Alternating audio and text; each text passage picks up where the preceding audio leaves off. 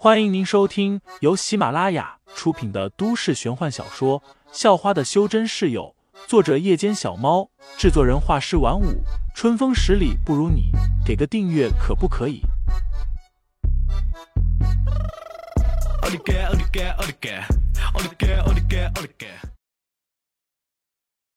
第一百一十七章，小小的打上一场上。第二天一大早。第一笼包子刚出炉，香味就引来了一大堆学生。一笼二十个包子，半分钟不到的时间就被抢光了。而在五分钟后，十笼包子足足两百个，就已经卖得干干净净了。甚至还有几个学生为了争夺最后的几个包子，差点就打了起来。来买包子的不只是学生，还有许多上班族。这些上班族因为有经济收入。所以买的也更多，都是五个十个的买，有些甚至还帮同事买的。废材起床比较迟，差不多七点才醒来，然后被潘晓林、方彤彤还有柳飞几个拉着说要去尝尝牛肉包子。结果一去到，却发现蒸笼都已经洗干净了，哪还有什么牛肉包子？于是只好带着些许遗憾去上课了。现在上课，废材也都是睡大觉。要不是因为自身有灵脉，随时都能修炼，他都懒得来上课了。而此时，罗清泉家里，罗清泉成了太监的事情已经在附近一带传开了，他的父母自然也知道了。罗清泉的父亲虽然没什么大本事，但是却认识许多有着大本事的人，张飞鸿便是其中一个。张飞鸿身为名医。虽然不是修真者，也不知道修真的事情，但是他却懂得人体的经脉，只是简单的查看询问了一阵子，便明白了缘由，知道是废材把罗清泉给废掉的。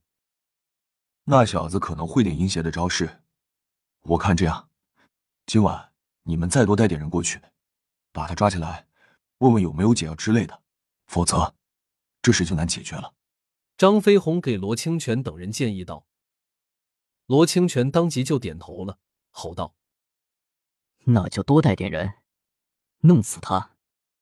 把那个女的也给老子弄来！”不过，罗清泉的父亲罗玉光却摇了摇头，说道：“我看那人不是什么普通人，竟然能够一人打赢十几人，而且还是武术俱乐部的成员。据我所知，那些成员都是大块头吧？”连他们都被轻轻松松打趴下了，现在就算派几百人过去也没用。那你的意思是？张飞鸿有些疑惑。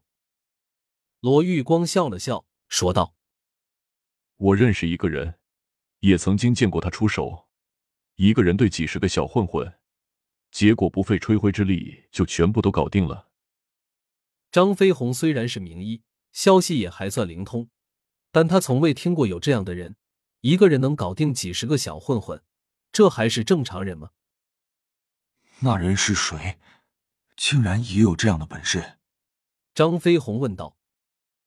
一旁的罗清泉也是有些着急了，像看见了救命稻草一般。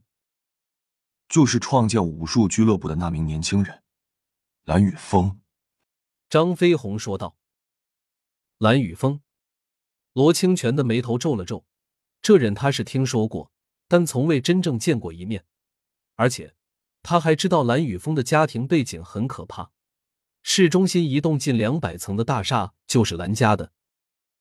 罗清泉没想到自己的父亲竟然还认识蓝雨峰，那就赶紧找他来帮忙，多少钱我都愿意给他。罗清泉有些焦急的说道：“钱。”罗玉光哼笑了一声，说道：“你觉得别人还会在意钱吗？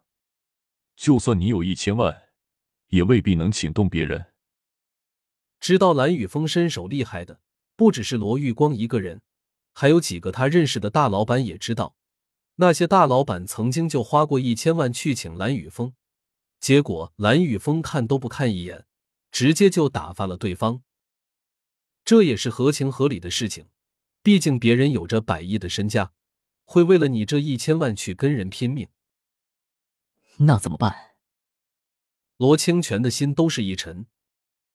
罗玉光又是笑了笑，显得很有把握。这还不简单？你知道那蓝雨峰为什么会开一家武术俱乐部吗？还不是高手寂寞想找个对手。只要我们告诉他，那个打伤你的人也很厉害，能够一挑十，他自然就会感兴趣了。不用我们请，他都会自己去找那人。说着，罗玉光就亲自联系了蓝雨峰。此时，蓝家宅邸内，蓝雨峰正躺在阳台的沙发上。脸上带着一丝沉闷和阴郁，显得很不开心。而坐在他身旁的，则是一名看起来还不到二十岁、长相很是妖娆、身材也很惹火的女子。听众老爷们，本集已播讲完毕，欢迎订阅专辑，投喂月票支持我，我们下集再见。